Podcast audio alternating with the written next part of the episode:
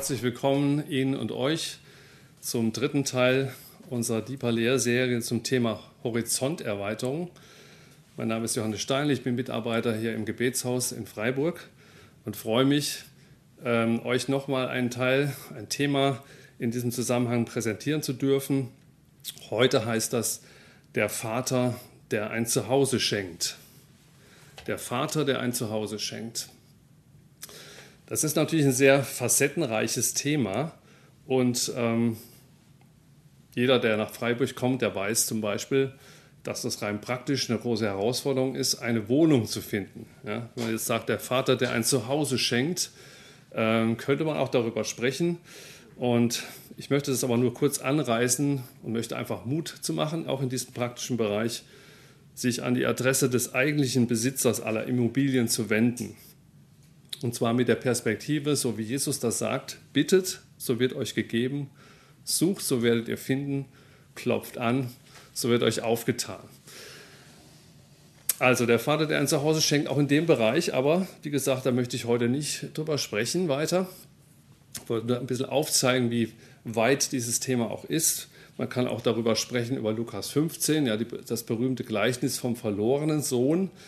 Äh, ich nenne das immer lieber das Gleichnis von den zwei verlorenen Söhnen und dem barmherzigen Vater. Auch da geht es darum, dass Gott als Vater vorgestellt wird, der ein Zuhause bietet, auch denen, die von ihm weglaufen sind und äh, sie in Würde wieder einsetzt und einlädt, wirklich in seinem Hause mit ihm zusammenzuleben.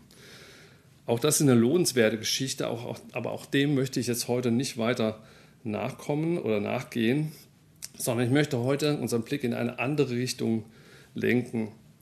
Und dazu lese ich aus Johannes 14 ab Vers 1 einige Verse vor, wo Jesus Folgendes sagt zu seinen Jüngern. Euer Herz erschrecke nicht. Glaubt an Gott und glaubt an mich. In meines Vaters Hause sind viele Wohnungen. Wenn es nicht so wäre, hätte ich dann zu euch gesagt, ich gehe hin, euch einen Platz vorzubereiten. Und wenn ich hingehe, euch einen Platz vorzubereiten, will ich wieder kommen und euch zu mir ziehen, damit ihr seid, wo ich bin. Spricht zu ihm Thomas, Herr, wir wissen nicht, wo du hingehst, wie können wir den Weg wissen? Jesus spricht zu ihm, ich bin der Weg und die Wahrheit und das Leben, niemand kommt zum Vater außer durch mich. Was ich vorgelesen habe, ist ein Teil der sogenannten Abschiedsreden von Jesus an seine Jünger. Und in Johannes 13, also ein Kapitel vorher, in Vers 33, da hatte er schon angekündigt, so die persönliche, vertrauensvolle Anrede, liebe Kinder, man kann auch sagen, vielleicht liebe Jungs, ja, ich bin jetzt nur noch eine kurze Zeit bei euch und es war eine klasse Zeit mit euch, aber ihr werdet mich suchen und da, wo ich hingehe, da könnt ihr nicht hinkommen. Also, adios amigos. Und da können wir schon sehr gut verstehen, denke ich, dass bei den Jüngern Panik aufkommt. Wenn Jesus am Anfang hier sagt, euer Herz erschrecke nicht, dann hat er natürlich gemerkt, dass diese Ankündigung für die Jünger eine große Herausforderung bedeutet hat. Und großes Rätselraten, so wie das oft gewesen ist bei Jesus mit seinen Jüngern, dass sie nicht wussten, was hat er jetzt schon wieder vor? Ja, was passiert jetzt? Wohin geht die Reise? Und vielleicht haben sie in diesem Moment auch gedacht, so, ja, wir dachten, er ist der Messias und würde bald sein verheißenes Königreich auf der Erde aufrichten. Wir meinten, das wäre das Ziel seiner und damit auch unserer eigenen Mission. Wo war dies, Jesus? Ja, wo gehst du hin, wenn du sagst, ich werde euch verlassen? Und ähm, wer mich kennt, der weiß, dass ich ganz gerne in die Berge gehe, auch schon mal ein bisschen höher steige. Und ich habe mir so überlegt, wenn ich eine schwierige Tour machen würde mit einem Bergführer und äh, der dann plötzlich sagen würde, ähm, ich bin auch nur eine kleine Weile bei euch, ja? ihr werdet mich suchen, aber da, wo ich jetzt hingehe, da könnt ihr nicht hinkommen. Ich glaube, das hätte ganz schön ja, bei mir oder bei den Leuten, die geführt werden wollten, schon auch gewisse Fragezeichen ausgelöst. Ja. Und eine Orientierungslosigkeit. Ja, wir dachten, der Berg wäre das Ziel und der sagt der Bergführer, äh, nein, äh, ich verlasse euch jetzt und ihr müsst schon selber klarkommen. Und ich glaube, dass es so eine Situation ist, wo Jesus ähm, die Jünger aufrüttelt. Er möchte ihnen etwas Neues zeigen, etwas, was sie gar nicht bisher im Blick hatten. Ja, das ist so wie bei dieser Bergtour. Vergleich vielleicht bei den Jüngern und Jesus, dass plötzlich das Ziel des Lebens so in Frage gestellt wird. Und ähm, man fühlt sich dann eigentlich sehr unkomfortabel. Und ich möchte einfach mit euch heute dem nachgehen, ja, wie ist das eigentlich mit dem Ziel? Welches Ziel haben wir in unserem Leben? Und wie ist das, wenn unser Ziel in Frage gestellt wird? Also, so meine erste Frage ist jetzt in dem Zusammenhang, welches Ziel hat eigentlich unser Leben? Wir leben in einer Zeit, wo dieses Wort sehr gängig ist. Ja, das heißt, wir müssen zielorientiert sein. Ein Mensch sollte sich in seinem Leben wirklich ein Ziel setzen. Ja, wo, was möchte ich erreichen? Genauso ist das wichtig für eine Firma oder für ein Werk. Auch für uns zum Beispiel als Gebetshaus. Wir fragen auch wieder, Gott, was ist dein Ziel mit uns? Ja, und wir haben diese Vision, ja, 24 Stunden, sieben Tage lang, ähm, also durchgehend hier Gebet und Fürbitte haben zu können. Und es ist sehr wichtig, ja, immer wieder so klar zu werden, was ist eigentlich mein Ziel, was ist meine Vision. Ähm, ich möchte da gerne eine, so eine Definition von dem Bill Heibels, äh, bekannter Pastor von der Willow, Creek, äh, Willow Creek Church, und der hat in seinem Buch Mutig führen äh, Folgendes ähm, aufgeführt, was er als beste Vision, äh, Beschreibung von Vision äh, gefunden hat. Und er sagt, eine Vision ist ein Bild von der Zukunft, das Begeisterung hervorruft. Eine Vision ist ein Bild von der Zukunft, das Begeisterung hervorruft. Und ja, das macht schon deutlich, wenn wir ein Bild von der Zukunft haben, was klar ist, was uns interessiert, dann setzt das etwas frei, dann macht das begeistert, das gibt uns Sinn, das gibt uns Hoffnung. Und da streben wir hin. Und umgekehrt, wo kein Ziel, wo keine Vision ist, da verlieren wir ja, den Eifer, da verlieren wir die Orientierung. Und in Sprüche 29, Vers 18 heißt es so ganz klar, wo keine Offenbarung ist, wird das Volk wild und wüst. Ja, also die drastische Beschreibung der, der Bibel, die mag ich. Ja. Wo keine Orientierung ist, wo keine Vision ist, da wird das Volk wild und wüst. Oder man kann auch sagen, verwildert das Volk. Und ich glaube, das ist eine ganz aktuelle Sache. Ja, wenn ich so immer wieder zuhöre, ja, wenn über Corona gesprochen wird, ja, wird immer wieder die Frage gestellt, ja, was kommt denn dann? Ja? Und Leute wollen gerne wissen von der Regierung, ja, was ist der Plan? Ja? Was ist das Ziel? Äh, wann ist das Ende des, äh, das Ende des Tunnels erreicht? Und immer wieder kommt diese Unzufriedenheit, ja, die sagen aber, die sagen immer nur für ein paar Wochen. Und ähm, ich glaube, wir merken, es ist schwierig. Die Politik kann auch gar nicht viel weiter, denke ich, als jeweils äh, weiter vorweg planen, weil es alles sehr unbekanntes Terrain ist.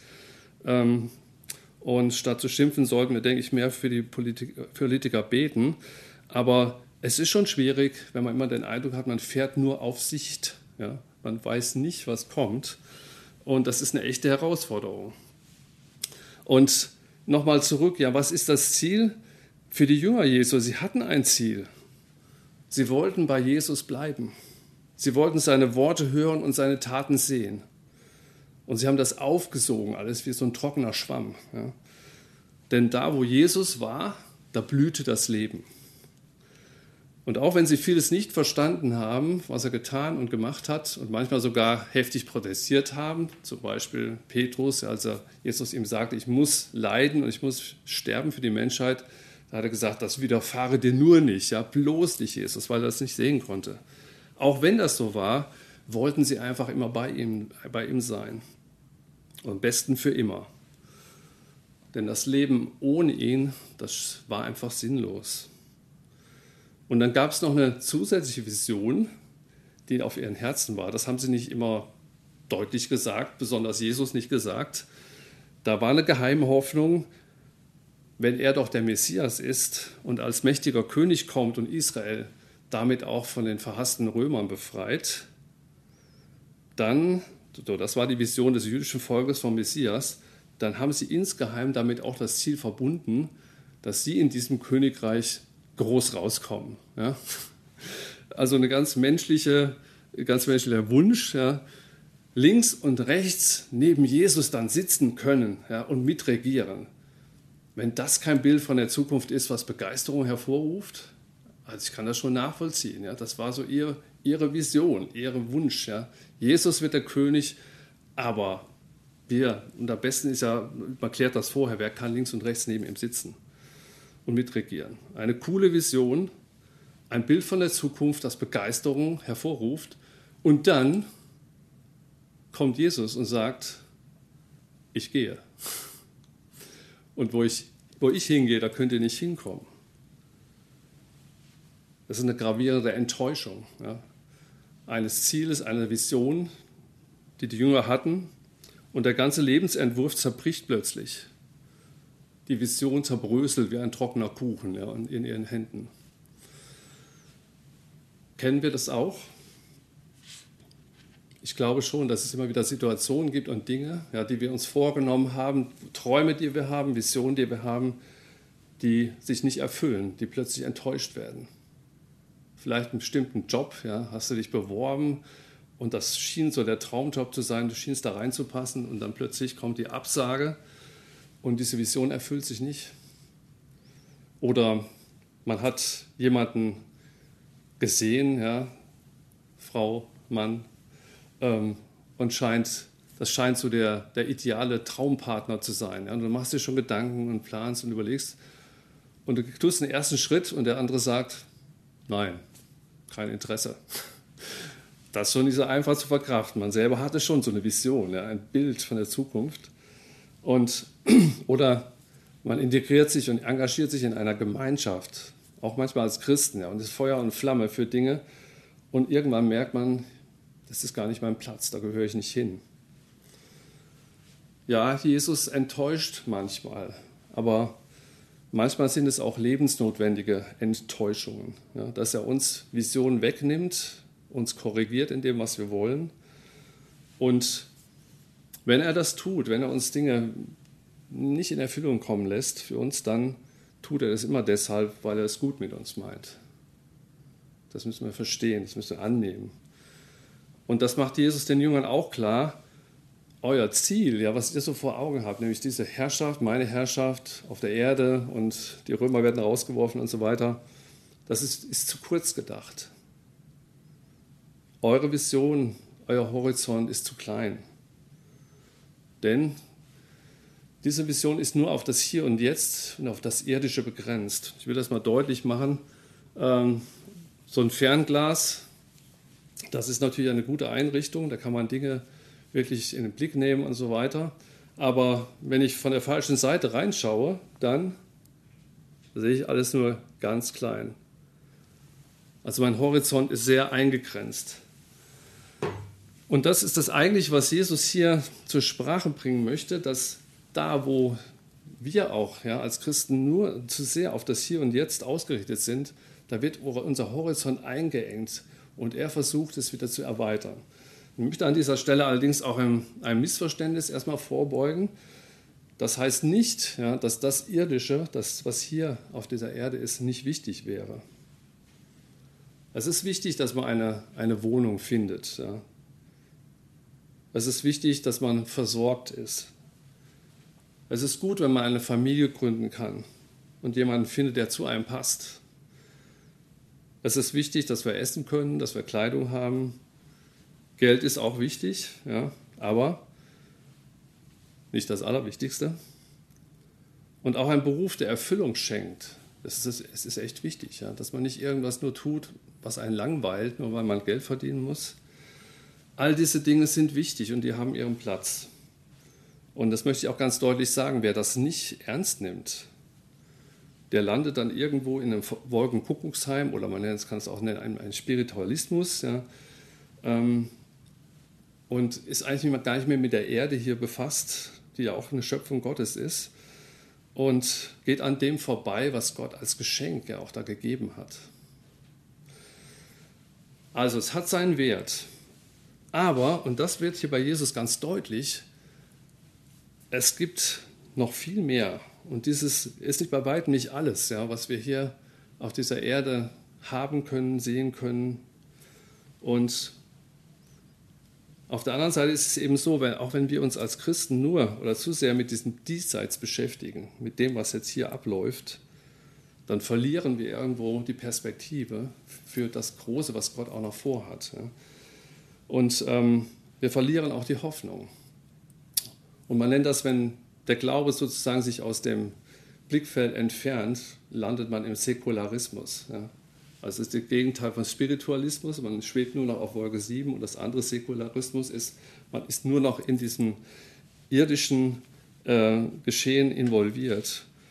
Und ähm, wenn man so drüber nachdenkt, ich glaube, das ist eben auch eine der großen Probleme bei Corona jetzt, in dieser Zeit, wo wir jetzt drin sind, ähm, dass da ganz viel Angst ist ja, vor Verlust. Wir schauen fast nur noch auf diese, diese irdischen Geschehnisse.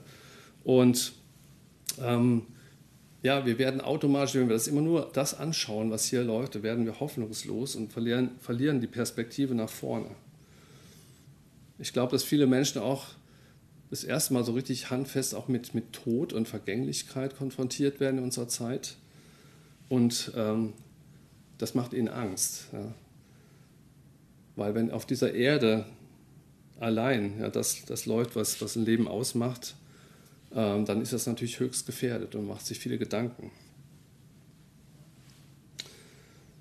Und deswegen, und das ist der zweite Punkt, dass Jesus sagt, hier den Jüngern, aber auch uns, unser Leben hat noch ein höheres Ziel. Ja.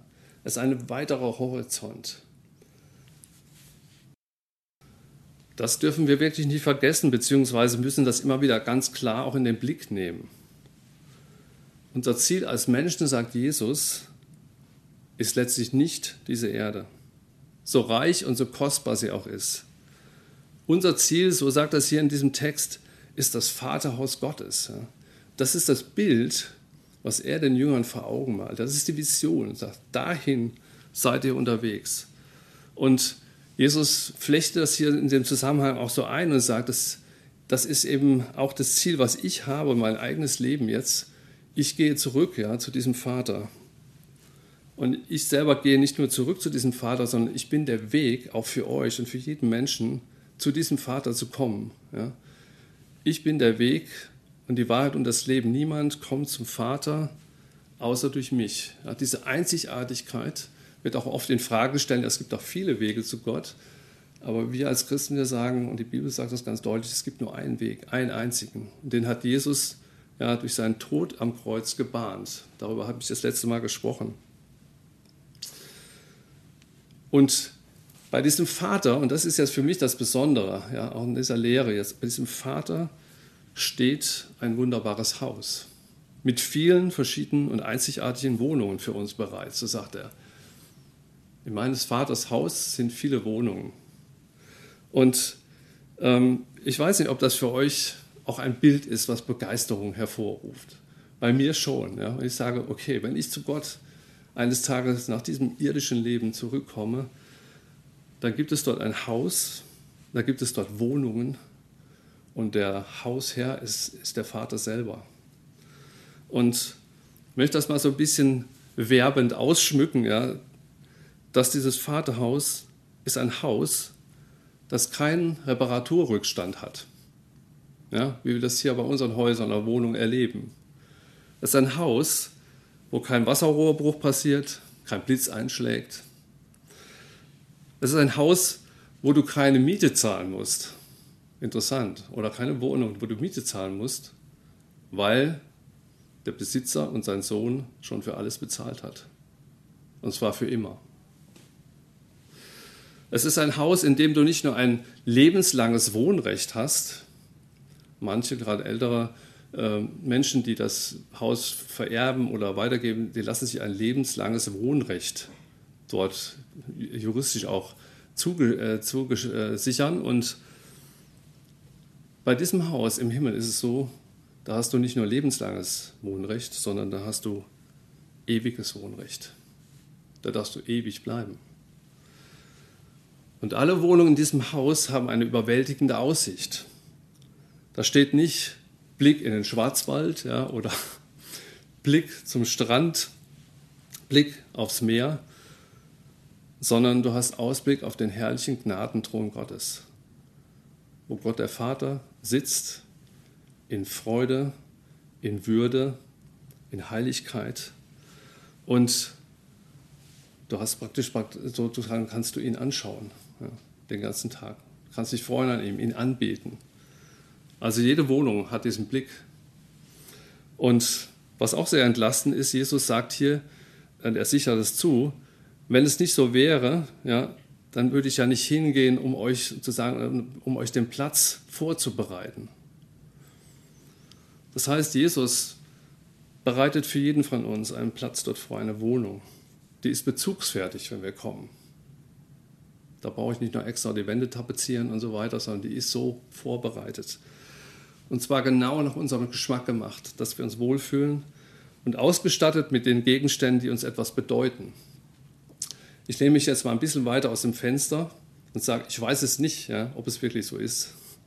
Aber ich habe mal eine Lehre darüber gehört und das fand ich schon interessant. Ich glaube schon, ja, dass da Gott vielleicht so ein paar Sachen hinterlassen hat oder schon vorbereitet hat, die uns ausmachen. Ja. Bei mir würde zum Beispiel das Bild von meiner Frau hängen, Bild von meinen Kindern und den Kindeskindern, den Schwiegerkindern. Oder es würden natürlich viele Bücher dort stehen, weil ich Buchlesen mag. Ja. Es würden auch Bilder von Bergen da sein, Bilder vom Wasser, weil ich das auch Dinge sind, die, die, ich, die ich mag. Und das bedeutet auch in dem Zusammenhang, dass ich nicht durch ein Casting, wie es heute ja leider oft so nötig ist, gehen muss, ja von 50 oder 100 Bewerbern, bis ich dann vielleicht ausgewählt werde, sondern die ist mir zugesichert. Und wisst ihr, Jesus zeigt den Jüngern damit auch uns ein Ziel auf, das über ihr und unser Leben auf dieser Welt hinausweist. Und das ist ein Ziel der Hoffnung, ein Ziel der Freude, ein Ziel der Geborgenheit. Man, nennt es, man kann das nennen ein eschatologisches Ziel, also ein ein Ziel, was am Ende der Zeit ja, kommt, nach diesem Leben. Ähm, und es ist ein Ziel und ein Bild, was wirklich Begeisterung in uns auslösen soll. Dass ich mir bewusst mache, auf dieser Erde ja, ist nicht alles, was mich ausmacht, was mir begegnet, zu Ende, sondern es gibt eine Perspektive darüber hinaus. Und der Horizont weitet sich. Und ich merke bei mir selber, es ist gut, wenn ich dieses Bild ja, von diesem Haus mir vorstelle, auch gerade in so einer Zeit, wo man gar nicht weiß so recht, wie es weitergeht.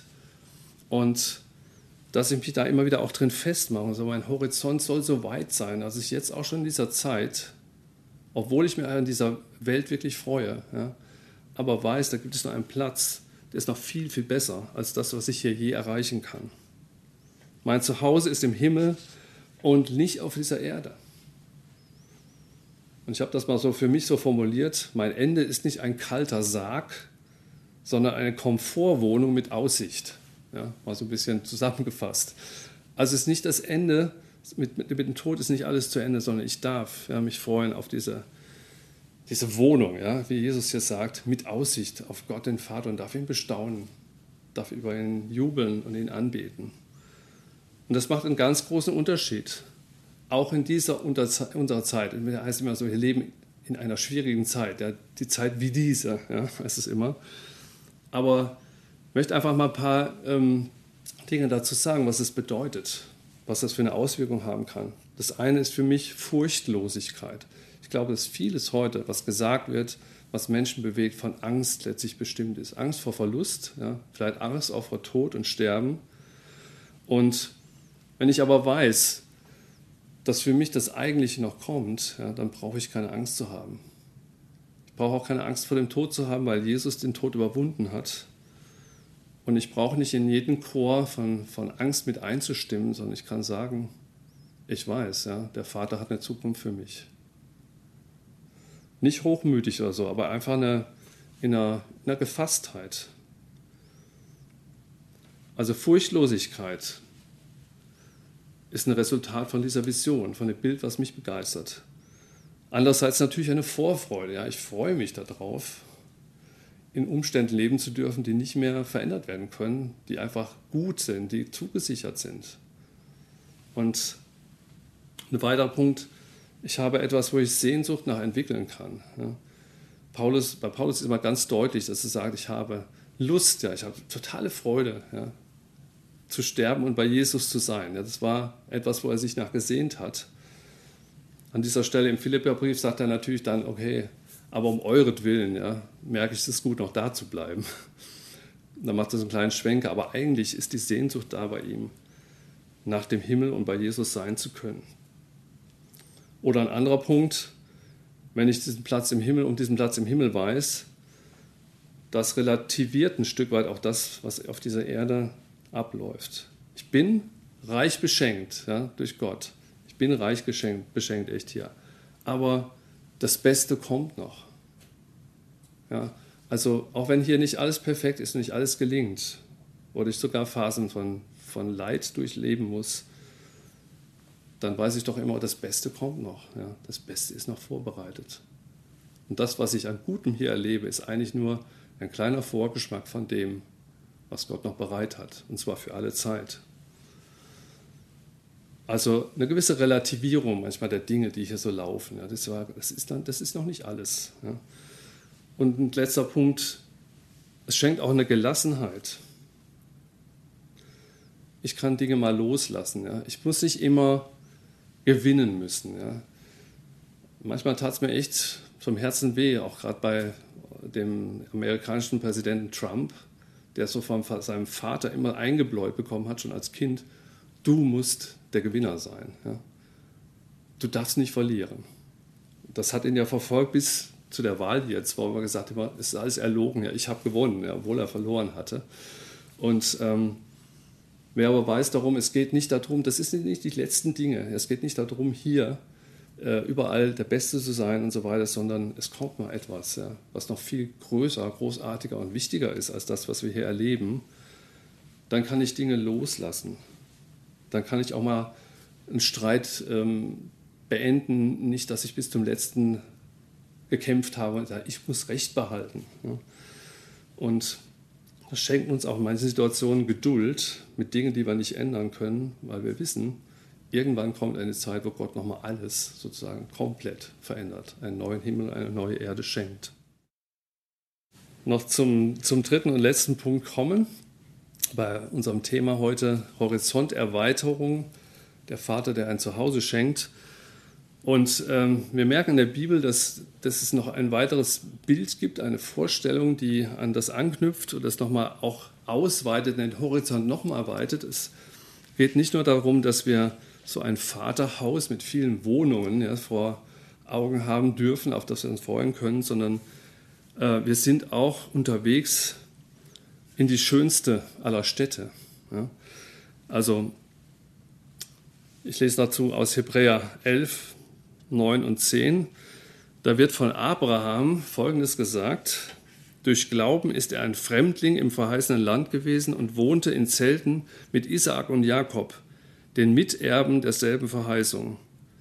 Denn er wartete, man könnte auch sagen, er hielt Ausschau, er wartete auf die Stadt, die einen festen Grund hat, der ein Baumeister und Schöpfer Gott ist.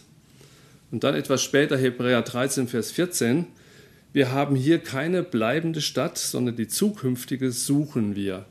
Und beim das Wort suchen meint auch ersehnen wir. Ja? Wir suchen nach ihr, wir ersehnen die zukünftige Stadt.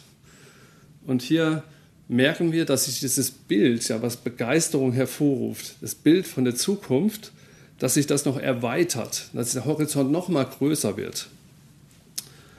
Und es weitet sich aus von dem Vaterhaus hin zu einer ganzen Stadt, die Gott als Architekt und Schöpfer schafft. Ein interessantes Wort hier, der ein Baumeister und Schöpfer Gott ist. Baumeister meint hier ein, ein Architekt und zwar einen, der sehr kreativ und künstlerisch ist. Also es steckt auch das Wort Künstler da drin. Und hier heißt es, Abraham wartete auf diese Stadt, deren Baumeister, Architekt, Künstler, ja, Gott selber ist. Schöpfer, Gott heißt hier Baumeister und Gott, Schöpfer, Gott ist. Ähm, Schöpfer meint hier mehr diese, diese Macht, diese Fähigkeit, das zu tun. Und ich glaube, dass es auch wichtig ist, ja, das zu sehen, Gott hat hier etwas Groß, Größeres noch bereitet, ja, auf das wir uns freuen können, was unsere Perspektive in die Zukunft bestimmen soll. Und dass wir nicht auch zu sehr vielleicht beim individuellen Leben stehen bleiben bei diesem Haus. Ich habe da eben gesagt, ich lehne mich mal ein bisschen aus dem Fenster. Man kann natürlich auch denken, naja, jeder hat da in der Ewigkeit seine Wohnung im Haus, ja, hat da seine Gegenstände drin und kann dann für sich zufrieden Feierabend machen, sozusagen bis in alle Ewigkeit. Ähm, da denken wir vielleicht auch als äh, griechisch geprägte Nation oder Kulturen äh, manchmal zu sehr von nur vom Individuum her. Für die Hebräer, die Bibel ist es eigentlich immer, dass jeder in die Gemeinschaft eingebettet ist. Und hier, deswegen finde ich noch wichtig, dieses Bild von dieser Stadt, die Gott vorbereitet hat, die ja am Ende der Zeit, so heißt es dann, das ist eine andere Stelle in Offenbarung 21, wird diese Stadt vom Himmel kommen und eine, eine tolle, eine einzigartige Stadt sein, genannt das neue Jerusalem. Und das wird ein Wohnort sein für uns, der unendlich schön ist, der kostbar ist. Ähm, man merkt, die Bibel ringt da um Worte, ja, um das zu beschreiben. Johannes hat das wahrscheinlich auch ein Stück weit gesehen, ja, was, was das für eine Stadt war. Gassen aus Gold, viele Edelsteine und eine Stadt, die einfach so ist, wie Gott sie selber nur schaffen kann. Das ist, wird unser Zuhause sein, das wird das sein, der Ort, wo wir sein dürfen. Und wir sind ja hier in Freiburg. Freiburg feierte letztes Jahr 900 Jahre Bestehen und Freiburg ist echt schon eine, wirklich eine sehr schöne Stadt. Ja. Also hat wirklich tolle Ecken und ähm, ist bekannt und beliebt bei Touristen. Aber diese Stadt, die Gott geschafft, geschaffen hat oder schaffen wird, die wird noch viel, viel tausendmal schöner sein, interessanter sein, weil das eine ist, die er selber geschaffen hat und das ist einfach unvergleichlich. Darauf leben wir zu. Das ist die Hoffnung, die wir auch haben. Das soll das Bild sein, ja, das wir vor Augen haben, wenn wir hier auf dieser Erde leben. Und ich sage, wir sollen diese Erde ernst nehmen. Aber wir sollen sie auch ähm, beeinflussen können als Menschen, die eine Hoffnung haben über diese Erde, und über diese Zeit, diese Erde hat, hinaus. Ja. Weil nur so können wir Lichter sein in dieser Zeit, die Hoffnung verbreiten. Wir müssen was haben, was darüber hinaus ja, weist. Wir müssen selber fasziniert sein, begeistert sein von etwas, von dieser Zukunft, die Gott hat. Egal, ja, wie diese Erde sich entwickelt, ist nicht egal, wie sie sich entwickelt, aber unabhängig, wollte ich sagen, davon ähm, sind wir Menschen, die auf auf die Ewigkeit zu wandern, zu gehen. Und deswegen heißt es hier auch von äh, Abraham so im Vergleich, er ist ein Fremdlinger gewesen. Er war eigentlich noch nicht in der endgültigen Heimat angekommen. Und der Sinn meiner Lehre heute war einfach euch und sie neu zu ermutigen und Sehnsucht zu erwecken im Herzen, ja, sich danach auszustecken. Vielleicht das nochmal sich vorzustellen, da ist dieses Haus, ja, da ist diese wunderschöne Stadt, und da darf ich mal drin wohnen, da darf ich sein. Und ähm, darf ja bei dem sein, ja, den ich hier auf dieser Erde auch schon liebe, auch zum Teil schon kennenlerne. Aber Paulus sagt auch, am Ende dieser Zeit werden wir ihn sehen, wie er ist. Und sowohl der Vater in diesem Haus als auch der Baumeister in dieser Stadt, sie werden dort sein. Er wird dort sein. Vater, Sohn, Heiliger Geist werden dort wohnen und wir dürfen direkt bei ihnen sein. Also lasst uns Menschen sein, die mehr Himmel in sich tragen auf dieser Erde. Und ich möchte noch am Abschluss beten mit euch, mit Ihnen. Vater, ich danke dir, dass du ein Vater bist, der ein Zuhause schenkt. Und zwar ein ewiges Zuhause. Dass du selber geschaffen hast, dass du vorbereitet hast. Und wo wir sein dürfen und wo auch, wie es in Offenbarung 21 heißt, kein Schmerz, kein Geschrei, kein Tod mehr sein wird. Eine Zeit des Lebens und der ewigen Gemeinschaft mit dir. Vater, und ich danke dir, dass du uns ja, mit diesen Bildern vom Vaterhaus in der Stadt, äh, dass du da Sehnsucht in uns wecken möchtest. Sehnsucht nach dir, nach diesem ewigen Zuhause. Und dass du uns gleichzeitig durch diese Begeisterung dafür ermächtigst, wirklich in dieser Zeit hier Menschen mit, mit dieser Hoffnung auch in Verbindung zu bringen. Mit dir, der du den Tod überwunden hast. Und ich danke dir, Vater, Herr, dass deine Einladung durch uns an diese Welt auch gehen darf. Wirklich Menschen zu sein, die auf eine Zukunft mit dir zugehen dürfen. Amen.